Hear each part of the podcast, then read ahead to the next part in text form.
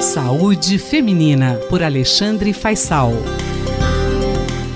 Mais uma vez, doutor Alexandre Faisal marcando presença aqui na Rádio USP. Ele é médico pesquisador científico do Departamento de Medicina Preventiva da Universidade de São Paulo, trazendo as novidades das pesquisas. Doutor Alexandre Faisal, as mamães que amamentam e trabalham vivem um dilema.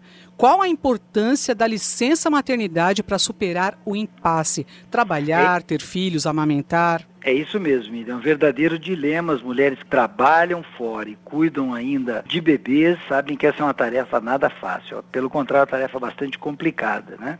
Principalmente se ela está amamentando e deseja é, manter o aleitamento natural. Antes vale destacar que a gente tem uma Constituição que tentou dar conta desse problema.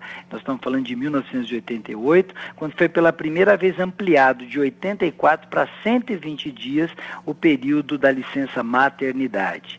É um avanço, mas que não contempla exatamente os 180 dias preconizados pelo setor de saúde, pelos profissionais de saúde, para promover o aleitamento. Um outro avanço também cabe destacar foi em 2010, quando o Congresso Nacional aprovou uma, um programa chamado Empresa Cidadã, que permitiria, a critério da empresa, prorrogar essa licença maternidade dos 120 para os 180 dias. Os papais poderiam também tirar 15 dias de licença. A ideia muito boa, mas não vingou. Apenas 10% das empresas aderiram a esse programa, segundo os dados de 2016. Então não resolve o problema de um grande número de mulheres, mais de 40 milhões de brasileiras. Aí esse estudo publicado na revista de Saúde Pública teve a feliz ideia de procurar entender essa associação entre aleitamento exclusivo materno aos seis meses e licença maternidade. De novo, a Organização Mundial de Saúde preconiza o aleitamento materno exclusivo até seis meses, podendo esticar é, com outras fontes de alimentação até os dois anos, e o aleitamento exclusivo significa apenas a ingestão do leite materno, sem outros líquidos. Então, esses pesquisadores usaram dados de, uma pesquisa grande nacional de 2013 e é, analisaram resultados de 429 mães de crianças menores de seis meses que foram assistidas em unidades básicas de saúde no município do Rio de Janeiro. Eles coletaram série uma série de informações sobre características sociodemográficas, é, assistência pré-natal, parto, estilo de vida da mulher, da criança,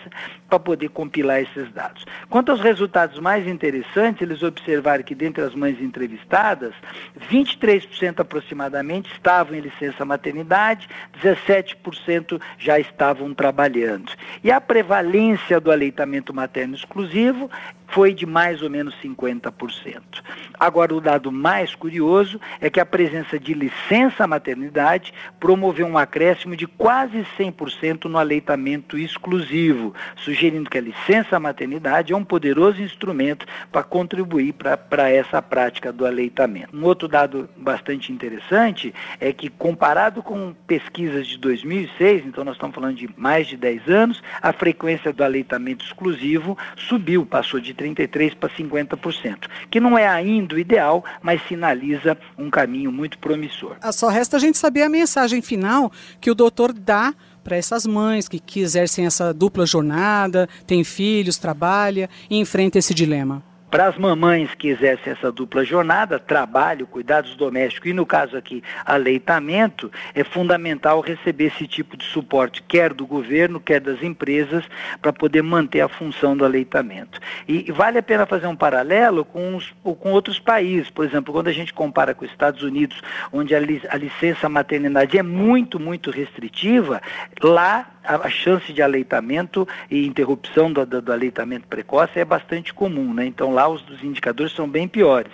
E, em oposição aos Estados Unidos, os países nórdicos e do leste europeu, onde a licença maternidade é bastante longa, lá o aleitamento também costuma se estender por muito tempo. Bom, a mensagem final é que para essa mãe é interessante para ter uma licença é, maternidade longa para poder aleitar, para o bebê é tudo de bom ter em casa a mamãe e quem sabe também o papai. Maravilha a participação do doutor Alexandre Faisal aqui na Rádio USP, no Boletim Saúde Feminina. Ele é médico, pesquisador, científico do Departamento de Medicina Preventiva da Universidade de São Paulo. Saúde Feminina, por Alexandre Faisal.